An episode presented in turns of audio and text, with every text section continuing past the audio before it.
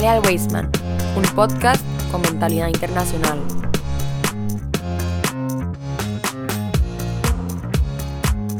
Muy buenas comunidad Wasteman, Shabbat Shalom a todos, esperamos que se encuentren muy bien, es un gusto saludarles después de una semana sin escucharnos, por supuesto hoy sintonizando el podcast Jale al Wasteman en nuestro segmento de Torah al día nuevamente con nuestro querido amigo, hermano, rabino y moré, Rashi Zamora. Rashi, ¿qué tal? ¿Cómo estás? ¿Cómo va la vida? Baruch Hashem, todo bien, Shabbat Shalom a todos. Todo bien, ¿Cómo, ¿Cómo, vamos ya casi que con el cierre de este primer semestre del, de, de, curso lectivo? ¿Cómo te está yendo? La verdad que bastante bien. Uno siempre lo dice y tal vez suena hasta como un poco cliché, pero la verdad que el tiempo pasa bastante rápido.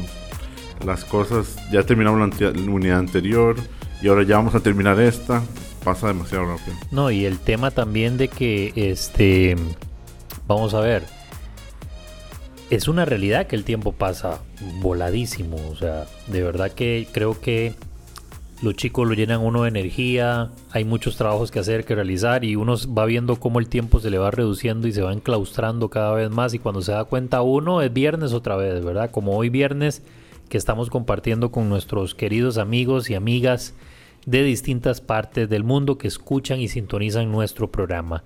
Hoy, 4 del Kislev del 5784, vamos a analizar la parasha Toldot. Les recordamos que las velas acá, de este lado del orbe, en Costa Rica, se encienden a las 4 y 53 de la tarde, ¿verdad, More? Correcto. Ha estado anocheciendo, ayer justo estaba notando eso, estaba anocheciendo. Yo ayer, pues cuando salí del colegio y fui a hacer una de las cosas que hago comúnmente, de salí del gimnasio, eran las 5 y 20, 5 y 30 y estaba oscuro totalmente. Parecía que había caído la noche. ¿Eso influye en el momento del encendido de velas? Sí, claro, 100% va en relación a esto, cuando es que anochece. Y estamos ahora en los tiempos más que va a ser más temprano. Más temprano que esto, no, no va a estar. Ya ahorita vamos a empezar a bajar y bajar, bajar.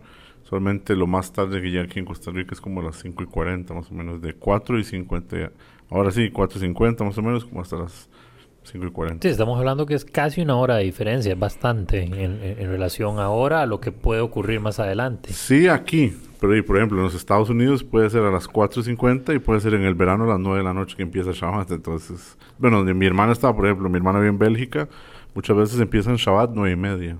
Y no pueden, o sea, usted puede empezar antes, pero no tan antes tampoco. Entonces la cena, todo se hace bastante, bastante tarde. Sí, o sea, bastante, bastante tarde, más de lo que estamos acostumbrados aquí en Costa Rica. A mí alguien me dice que vamos a cenar a las 9 de la noche y por las paredes empiezo a caminar del hambre que me da. Pero bueno, y vamos a hablar de la Parashat Toldot, que significa... Generaciones. Generaciones. Vamos a hablar un poco acerca de las generaciones, en este caso de Isaac, que son... Correcto. que hay una historia bastante interesante que vamos a voy a empezar a en algunos puntos voy a más o menos a narrar la historia.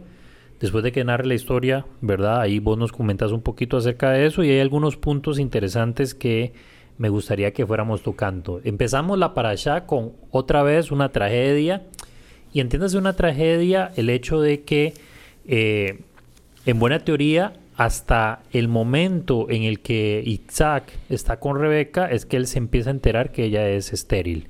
Y empezamos justamente así. Rebeca es estéril, dice que Isaac empieza desde los 40 años, empieza pues a, tiene este matrimonio con ella y que empieza a, ¿verdad?, a orar, a rezar para que este, se le conceda el milagro. Pasaron 20 años hasta la contestación de ese milagro. ¿Y qué contestación, More? Porque queda embarazada de mellizos, en este caso, ¿verdad? De este, lo que conocemos también como, como gemelos. Hay una variación ahí entre la palabra mellizos y gemelos, pero la vamos a usar indistintamente como un sinónimo. Y me llama mucho la atención porque una de las cosas que menciona ahí es que, y lo dice así, que estos mellizos de los que estaba embarazada Rebeca o Rivka, este, contendían adentro del vientre de ella. Y la palabra contendían, del verbo contender, tener una contienda es una lucha, es literalmente pelear. Es decir, estos, estos niños inclusive en sus primeras etapas en etapas ya más avanzadas de la gestación estaban peleando en el vientre de eh, Ritka. ¿Esto por qué? ¿Qué era lo que sucedía? Bueno, esto es una parte muy importante, muy buena pregunta, porque una de las cosas que pasa es que ella queda embarazada, han pasado 20 años, como hizo mención usted, profe, que han intentado tener babies, no han podido. Asumen ellos, como yo creo que la mayoría de las personas cuando se dan cuenta que su esposa está embarazada, que es un bebé entonces ella piensa que tiene un bebé, especialmente en esa época, ahora no tienen la tecnología, los test que tenemos hoy en día.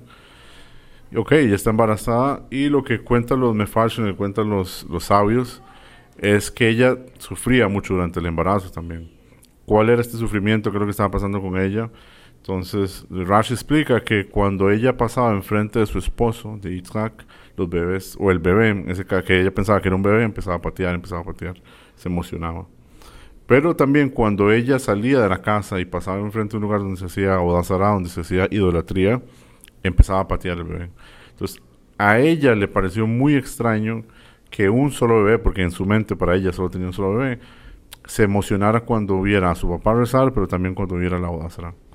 ella busca ayuda, ella va a donde está escrito que es la yeshiva de Shemi Ever, que era el hijo de Noah, y ella le pregunta y el profeta le dice, no, es que usted tiene dos bebés uno tiene una manera de ver la vida, tiene una, va a tener una cierta netidad, se llama en como una cierta eh, manera de ver las cosas, de lo que le gusta, y el otro es muy diferente. como una cosmovisión distinta una de otra, una forma de entender el, el, mundo y entender también lo que desde cierto punto de vista estaba bien y estaba mal, ¿verdad? Entonces esta era la contienda, básicamente, eh, vamos a decirlo así, ideológica, pero a su vez física, porque habían golpes, independientemente si se los daban entre ellos o golpeaban el vientre de su madre en ese momento, ¿verdad? Rivka.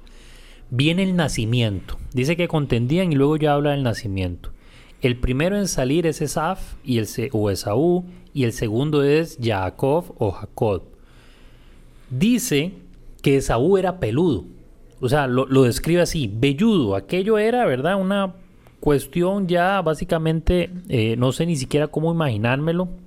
Seguramente ya con el pelo bastante crecido, el pelo de este, el, los brazos, las piernas y demás, ¿verdad? Y hay algo que acá, este, voy a, a veces, como siempre he mencionado, a veces cuestiones que, en las que uno puede caer en el, en el mar de la especulación, pero tiene mucho sentido el hecho de que, como vamos a ver más adelante, que dice que Zaf tiene inclinación a la bodazara, este, a la idolatría, y a su vez es una persona, digamos, eh, muy temperamental, violenta, porque es cazador, eh, una naturaleza de ese tipo. Se sabe hoy que un exceso de testosterona, inclusive la testosterona como tal, es, la, este, la hormona que eh, le da los rasgos masculinos al hombre, a diferencia de la mujer que es la progesterona, ¿verdad? Entonces, eh, una presencia muy grande de testosterona en las primeras etapas provoca eso. La testosterona en grandes cantidades, y esto la que es exógena, de verdad, la que viene de afuera y no la que es endógena, este, si uno tiene mucha testosterona, tiene cierta inclinación a la violencia. Inclinaciones violentas y además de tener inclinaciones este, eh, violentas, vas también a ser muy, muy propenso a eh, conquistar mujeres, ¿verdad? Porque la testosterona tiene toda esa función, aparte de llenarnos de vello, también tiene funciones que tienen que ver con la parte, digamos, este, sexual de, las, de, los hombres en este caso. Entonces, es simplemente como algo que me hace pensar que puede haber una, o pudo haber una presencia muy grande de testosterona y como vamos a ver ahorita las características de Saf, que era un hombre muy temperamental, muy violento, que no se andaba por las ramas cuando tenía que hacer algo, pues podríamos entonces como apuntar a ese lado. Y luego Jacob, que quiero que comentemos estas dos cosas, la de que él era velludo, dice que era este, dice que cuando está saliendo tenía agarrado a Esaf del tobillo, digamos, del pie, lo tenía agarrado. Era como no sé, como que quería salir primero o quería impedir que su hermano saliera, qué sé yo, ¿verdad? Entonces estas dos cosas me llaman muchísimo la atención, More. Ok, en relación a Esab y su bello, él era pelirrojo también, que es un detalle importante. Mm. Porque nosotros, acuerdo a la tradición judía, los romanos vienen de Esab. Edom es el mismo nombre en hebreo. Él era él, era rojo y después viene el pueblo de Edom, que son como los rojos, y nosotros sabemos que los romanos, los cascos y todo lo que ellos usaban, ¿verdad? Eh, se identificaban con el color rojo. Y era gente igual que Sanfer, era una persona que le gustaba la guerra, una persona que era bastante salvaje, no tenía problemas de usar la fuerza, de, cazar, es lo que le gustaba también. Entonces, esa, esa parte de, de, su vello y todo también reflejaba mucho lo que él iba a hacer, que era una persona así, salvaje, una persona que iba a estar en el campo, una persona que lo que gustaba era eso. Después está Jacob, que él es más sencillo, y él nace agarrándole el, el talón a, a, su hermanito, ¿verdad? Pues estaban pequeñitos. Y por eso le ponen así, porque Ekef, la palabra en hebreo, es, viene de ahí, Jacob viene de, de talón. Él quiso agarrarlo porque quería la primogenitura. Eso es importante porque Rashi lo explica y lo explica de una manera, me parece que muy elegante. Y él dice, cuando uno tiene un vaso, por ejemplo, y usted le da la vuelta al vaso y usted mete dos canicas y no hay espacio para ninguna, o sea, hay un espacio para una nada más, pero usted mete las dos, ¿verdad? Mete una, después mete la otra. La primera que va a salir es la última que entró. Mm. Técnicamente, el primero es el mm. primero que entró. Claro. Entonces, en el caso del embarazo de Rivka, tuvo que haber sido lo mismo. En realidad, el, el ¿verdad? Porque mucho, hay mucha pregunta que es muy buena que uno debería hacerse. Bueno, ¿cómo puede ser que Jacob que era la primogenitura, si él no nació así y todo. Pero técnicamente él sí era el primogénito, porque cuando el papá estuvo con la mamá, el primero que entró fue Jacob. Por eso que fue que cuando ellos nacen es el último en salir. Ah, sí. Entonces él está agarrándolo del, del, talón y diciéndole, no, yo soy el primogénito, porque salió usted antes que, que yo, pero... Yo fui el primero en concebir el, el, el, óvulo, ¿verdad? Sí, y, y, hace muchísimo, muchísimo sentido. Como bien decís, de una forma no solo elegante, sino este, muy perspicaz, lo explica entonces eh, Rashi. Hay algo que también se dice de Jacob, que es un hombre de tiendas. Yo cuando leí esto, lo primero que imaginé, bueno, es que se montó un negocio y está vendiendo, digamos, tiendas lo entendía yo como casas o carpas en las que vivían o acampaban en lugares específicos por un determinado momento. Entonces dije yo, mira, un hombre de negocios, pero no sé si es así. En relación a las tiendas, está haciendo, haciendo en relación a la Torah, al estudio de la Torah. Hay varios psukim, hay varios versículos que mencionan la palabra tienda y lo que está haciendo referencia es a una yeshiva. Incluso hay un mm. pasuk muy famoso que nosotros decimos en el rezo todos los días, Matobo Aleja Jacob, qué buenas son tus tiendas de Jacob.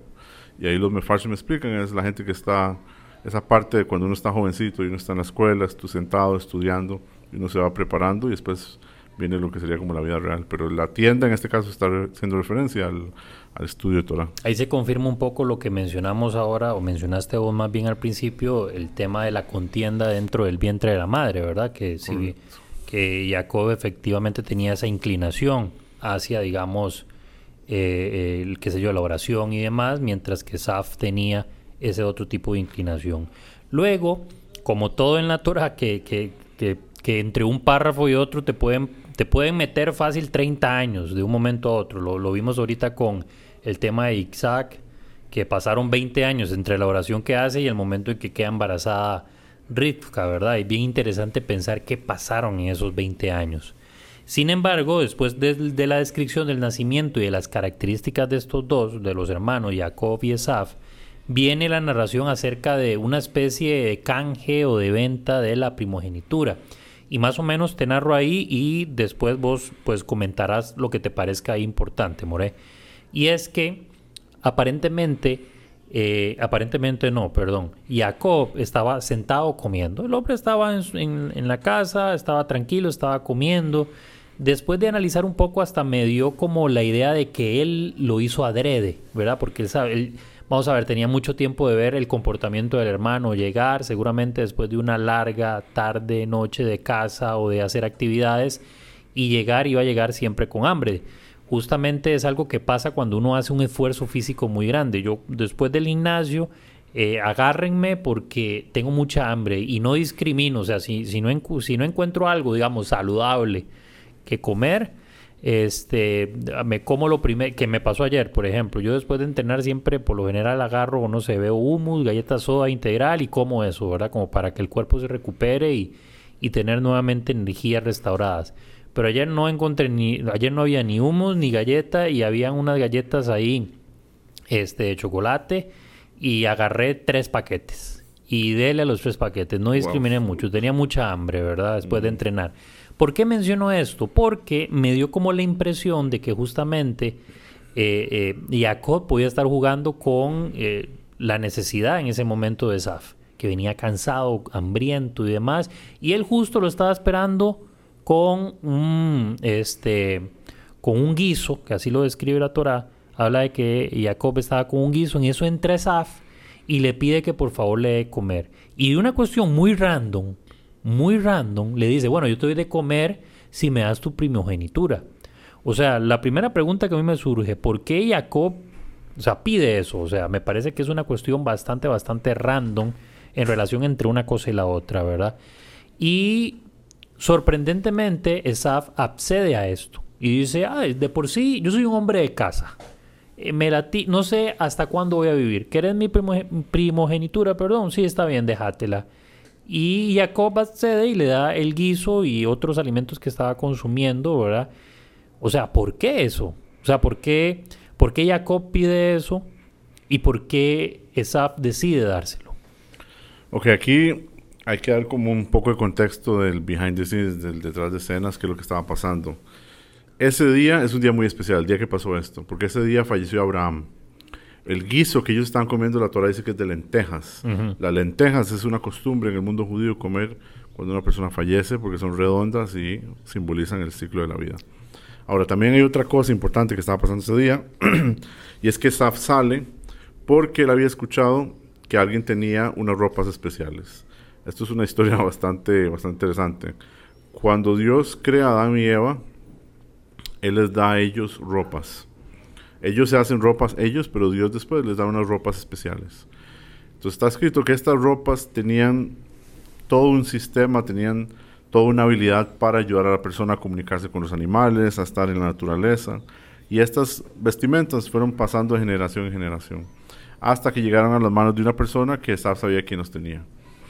Entonces, ese día Saf dijo, no, yo ocupo esa ropa. Es una persona que es especialista en casa, ese es su mundo y todo. Él dijo, yo me pongo esta ropa y yo me puedo mezclar entre los animales, puedo comunicarme, puedo hacer lo que me dé la gana.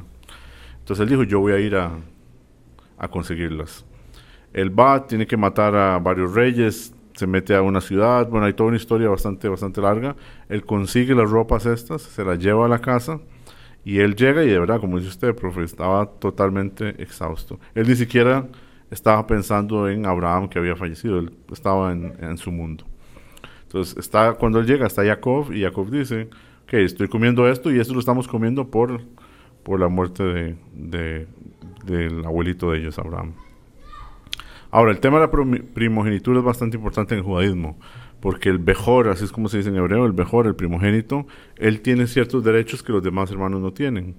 Y también originalmente, no, no terminó pasando, pero originalmente los que eran eh, primogénitos, ellos eran los que iban a servir en el templo. Ah. Por eso es que Saf dice, a mí esta, la primogenitura no me sirve de nada, porque él no tenía planeado trabajar en el templo, no le interesaba lo que era la religión, era una persona que él lo que hacía era engañar a su papá, él era muy bueno en eso, y él engañaba a su papá y su papá lo quería mucho porque él le hacía preguntas al papá y como el papá era ciego, él podía hacer lo que él quisiera. El papá Isaac era ciego.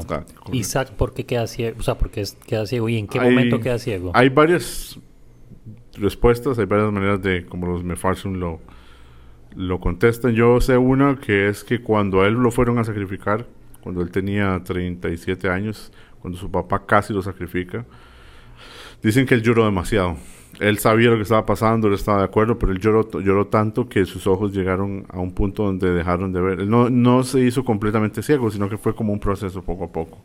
Hay otra opinión que dice que no fue así, sino que fueron los ángeles. Los ángeles decían a Dios, porque nadie sabía que esto no iba a pasar. Solo Dios era su plan, que obviamente no le iba a aceptar un sacrificio humano. Pero los ángeles se pusieron a llorar y le decían, Dios mío, usted sacó a Abraham de donde, donde él estaba, usted le prometió, aquí tiene por fin su hijo, y usted va a hacer que lo mate, y ellos empezaron a llorar, y las lágrimas de ellos cayeron sobre la cara de, de Yitzhak, y él quedó, él quedó ciego. Mm. Entonces, eh, en este momento que llega Esaf y Jacob le vende, le dice que por favor quiere comprar este derecho, tiene que ver en relación a eso. Tiene que ver porque Jacob, él se sentía el primogénito, él sentía que él sí iba a tomar responsabilidad por todos los trabajos y todo lo que él iba a tocar en el futuro cuando Mashiach viniera. Y para Esab ni fu ni fa, como decimos aquí en Costa Rica, la verdad que para él no, no cambiaba nada. Sí, y es, digamos, como Jacob sabía eso de su hermano también, por eso seguro le dijo de una vez, mira, negociemos esto. O sea, no, no, no negoció con ninguna otra cosa.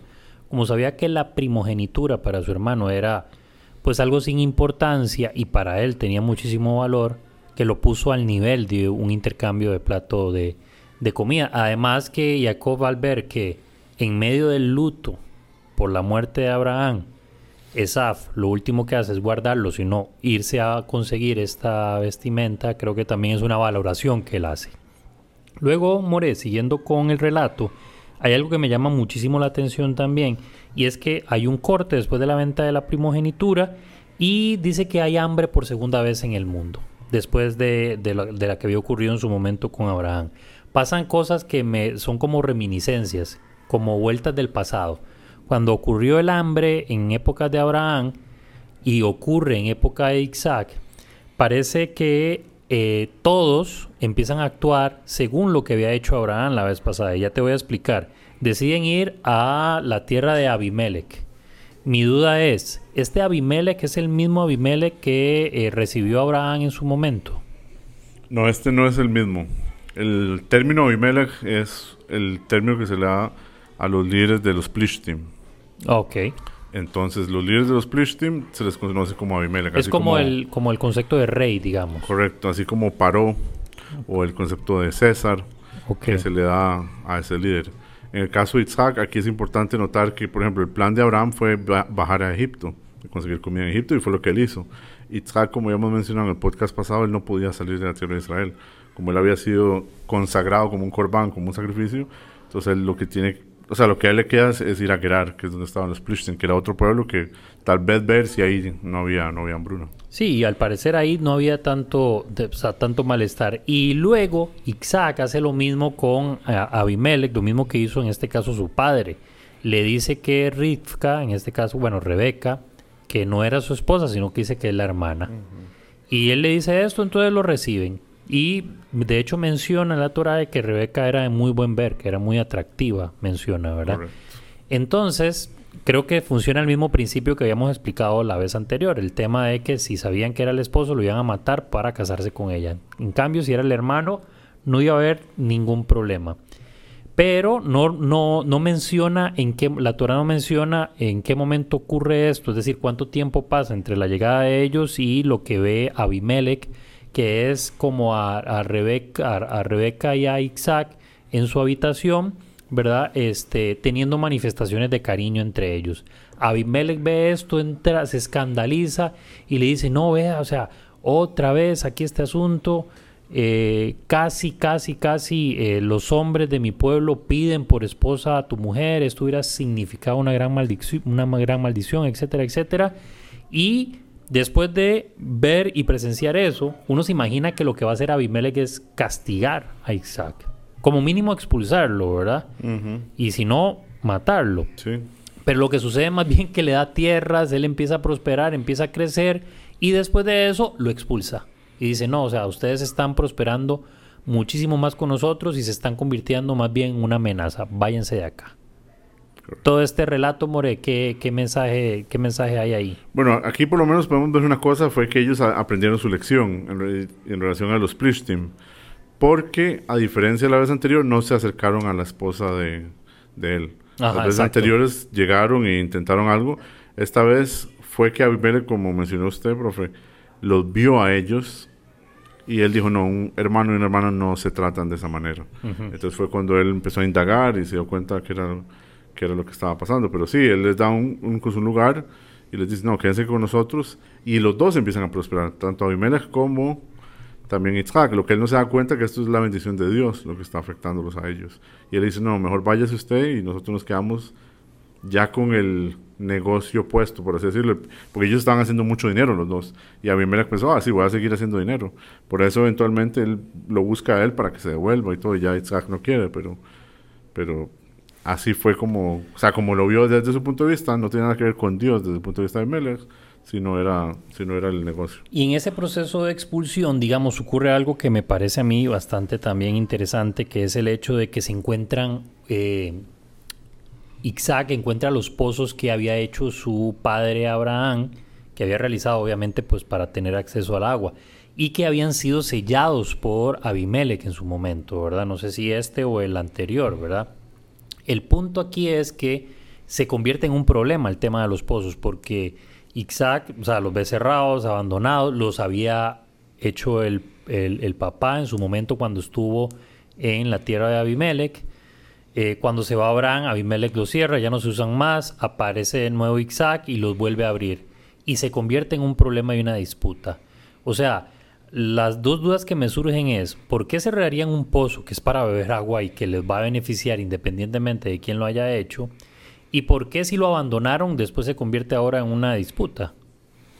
Sí, esto el tema de los pozos es muy importante porque había una brajada especial, había una bendición especial que tenía la familia de Abraham.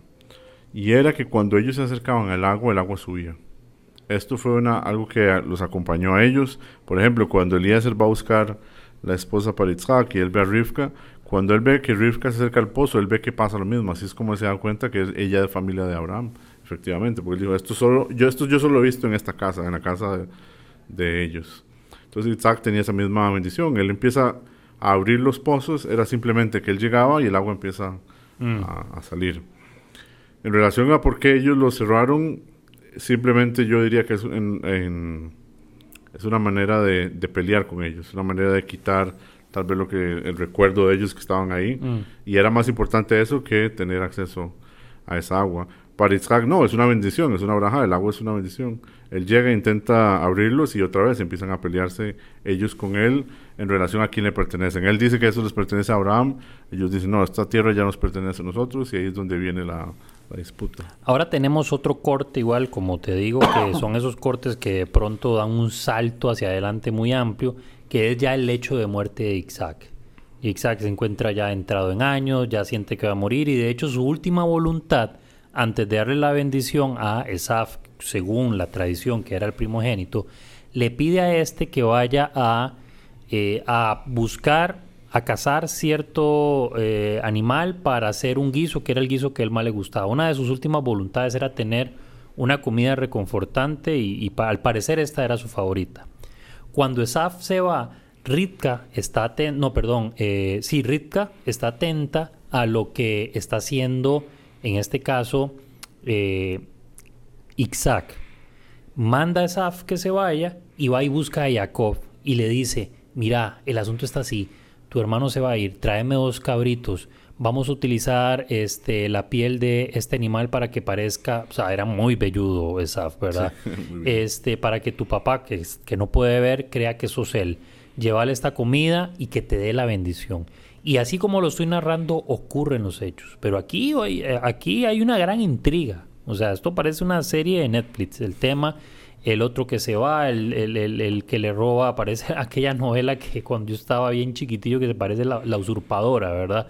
Este, y llega es, eh, Jacob, se viste y ocurre todo este acontecimiento. A mí la pregunta que me surge es que independientemente de aquella venta de primogenitura, Esaf lo que había hecho era más bien como eh, jugarle, entre comillas, de vivo a Jacob, porque de todos modos él iba a ir a tomar la primogenitura. O sea, se había olvidado de, aquella, de aquel negocio que habían hecho.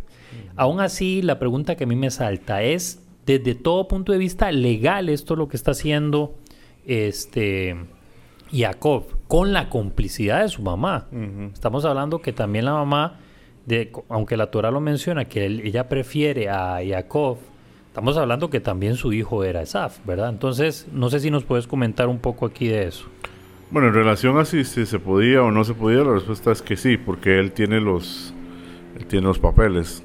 Ahora, ¿por qué Isaac no sabía? Y es obviamente porque Esaf no había compartido con su papá.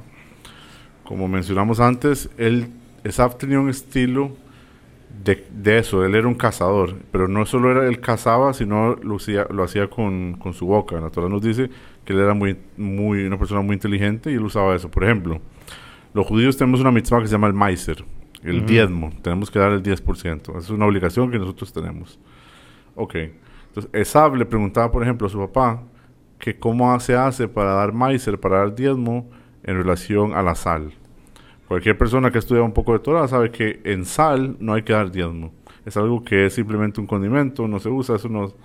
Entonces, este tipo de preguntas él hacía para que el papá dijera, wow, qué bárbaro estaba. O sea, hasta quiere dar maizer en las cosas que no se dan maizer. Entonces, él usaba eh, su lengua para eso.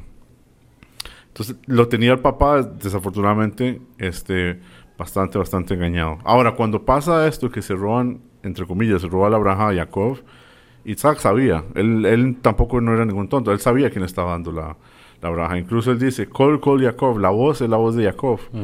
Y uno pensaría, di, sí, es la voz de Jacob porque uno no puede cambiar su voz.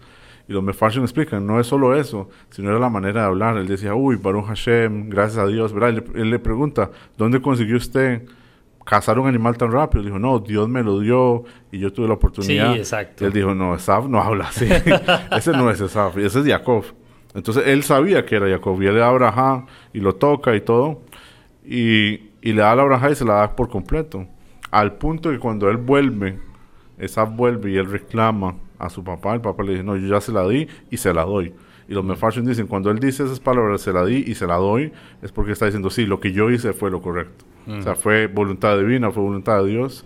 Y tal vez si, tal vez había alguna duda de que si pasó, lo que pasó fue correcto o no. El hecho que pasó y Dios permitió que pasara es porque era lo correcto.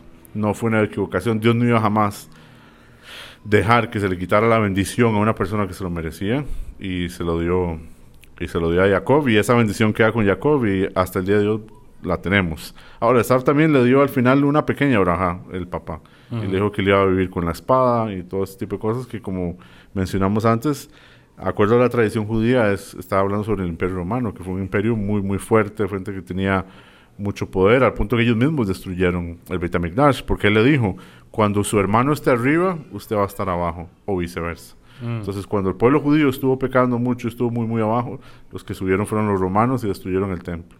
Y después fue al revés. Cuando Am Israel empezó a hacer chubá y empezaron a arrepentirse, el pueblo romano desapareció y el pueblo de Israel se mantuvo. Pero es esa, esa braja que él le dio fue en referencia a esto final. Ya para cerrar, More, quiero leer aquí una eh, del capítulo 28, el verso 1, dice, y llamó Isaac a Jacob y lo bendijo y lo ordenó, no tomarás por mujer a ninguna de las hijas de Canaán, algo que había hecho Esaf, ¿verdad? Ya habíamos conversado. Levántate y vete a Padán Arán, a la casa de Betuel, el padre de tu madre, y toma allí mujer entre las hijas de Labán, hermano de, tu madre. Antes de que Isaac le diera esta orden a Jacob, ya Ripka se la había dado a él anteriormente, ¿verdad?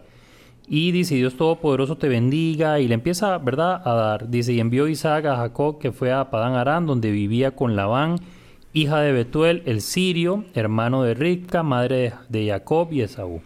Y Esaú vio que Isaac había bendecido a Jacob y lo había enviado a Padán Aram, que tomara allí mujer, prohibiéndose, cuando lo bendijo, la tomara de entre las hijas de Canaán. Y vio también que Jacob obedeció a su padre y a su madre y fue a Padán Aram. Entonces comprendió Esaf que las hijas de Canaán eran malas a los ojos de Isaac. Que esto es lo que me llama la atención, ¿verdad? Dice, voy a leer otra vez, entonces comprendió Esaf que las hijas de Canaán eran malas a los ojos de Isaac, su padre, y fue a Ismael y tomó, que era, en, en otras palabras, era el tío de ellos, ¿verdad? Ismael. Se refiere a Ismael, sí. al, hijo de, al hijo de Abraham. Eh, correcto, hijo de Abraham. Y tomó para sí por mujer, además de las que ya tenía, es decir, no fue que las dejó a las de Canaán, correcto. a Mahalat, hija de Ismael, hijo de Abraham y hermana de Nebajot. Nebajot, perdón. Entonces, More, vemos acá que eh, Esaf lo que, lo que intenta hacer es como purgar su falta a medias. Es decir, ve que obedecer, en obedecer está la virtud, que en obedecer está la bendición. Como Jacob obedeció, obtuvo la bendición y además de eso lo enviaron por buen camino a, a, tratar de reiniciar en tanto Esaf se calmaba porque no lo leí, no lo leí ahorita, pero dice la Torah que Esaf se llenó de odio contra su hermano, al punto de querer matarlo. Y de hecho por eso Rivka le, le recomienda irse eh, a, a, su antigua tierra a, este, a buscar a su hermano Labán específicamente, ¿verdad? ¿Qué enseñanza nos deja esta última porción? Bueno, esto es algo bastante importante porque desde el puro principio de la parasha es como dice una crónica de una muerte anunciada. Ahí nos dijeron, Esav tenía mucho amor por su papá y su papá lo amaba mucho también. Y Rivka amaba mucho a Jacob y, y viceversa, entre ellos se amaban, se, se conectaban muy bien. Cuando Esav ve el dolor que su papá tenía por las decisiones que él tomó durante su vida, que fue que él agarró este, muchachos de Kenan y se casó con ellas, y él vio que realmente su papá eso le dolía, incluso el punto él, él lo dijo. Entonces él dijo, voy a intentar rectificar la situación y lo hizo a medias, que fue que dijo, ok, no me voy a casar con la familia que nosotros tenemos en Padamaram, que la, la, parte de Labán, Betuel. Entonces él dijo, bueno, voy a irme por el lado de Ismael. ¿Por qué? Porque los Ismaelim también no eran, no mantenían la creencia de la misma manera que la, mantenía Isaac. ¿verdad? Ismael había vivido con Abraham, tenía su forma de conectarse con Dios, pero no era, no era la misma cosa. Él también era una, persona que la Abraham que Dios le dio fue que él viviera de la espada y él vivió en el desierto y ahí hizo su, su carrera y todo. Entonces vemos aquí que él, por lo menos a medias, intentó hacer chuba. Así dicen los Mefarshim, que él en su corazón dijo, Esaf dijo, yo voy a matar a mi hermano. Él, lo que él quería esperar era que Isaac falleciera, para no, lo mismo, él tenía tanto amor por su papá que dijo, no, no, no voy a matarlo mientras mi papá esté vivo. Claro. Pero sí lo quiso hacer. Por eso un ángel se acerca, se acerca con Rivka y le dice, no, se tiene que decirle a él que se vaya. Ella no pudo saber eso, fue algo, un feeling que él tuvo, pero él tomó la decisión en ese momento. Incluso en la próxima parasha vamos a ver cuando Jacob está huyendo y está yéndose, que Esaf manda a una persona para que lo mate a él. Como dicen, bueno, si alguien más lo mata, tal vez mi papá no se enoje. O sea, él no, ni siquiera logra aguantar a esperarse hasta que el papá fallezca. Él dice, no, tiene que morirse y tiene que morirse ya. Sí, lo que hemos hablado de él, que era un hombre temperamental. Correcto. Creo que una de las grandes enseñanzas que me llevo hoy de esta parasha, More, es sobre eh, la obediencia. En la, la, virtud que hay en la, en la obediencia y la recompensa que eso genera. Pero no obedecer desde el punto de vista de esperar algo a cambio sino de la misma virtud que ello, este, que a ello refiere, ¿verdad? 100%. Yo creo que cuando uno está joven, a todo a todos nos pasa, especialmente nosotros que trabajamos con adolescentes, muchas veces cuando uno está joven uno piensa que uno sabe más que los papás, sabe más que los demás. Y es normal, es así, no tiene nada de malo, así es como uno piensa. Y cuando uno va creciendo y van pasando cosas en la vida y uno se da cuenta que de verdad esas personas tienen razón y uno dice, wow, qué lástima que no tomé tal vez esas palabras con tanta seriedad la, una de las cosas que uno puede tomar es el ahora. Bueno, ahora, ahora que sí sé, estoy en esta posición, yo intento, por ejemplo, pedirle consejo a la gente, hablar con la gente. Es algo, el judaísmo es algo muy bueno, pedir consejo, ver qué los demás dicen. Y como dice usted, obedecer, hacer caso, no es una debilidad, es al revés. Lo que se está tomando es una decisión basado en lo que usted espera, en lo que usted quiere. Entonces es algo muy, muy, muy positivo. Esperamos que todos nuestros escuchas se hayan llevado estas grandes enseñanzas de nuestro querido rabino del podcast, el More Rashi y por supuesto que hayan encontrado algún valor, valor perdón, y una virtud en todo lo que hemos conversado. Nos estaremos encontrando el próximo viernes con un programa más de Torah al día. Un fuerte abrazo, Shabbat Shalom a todos y todas.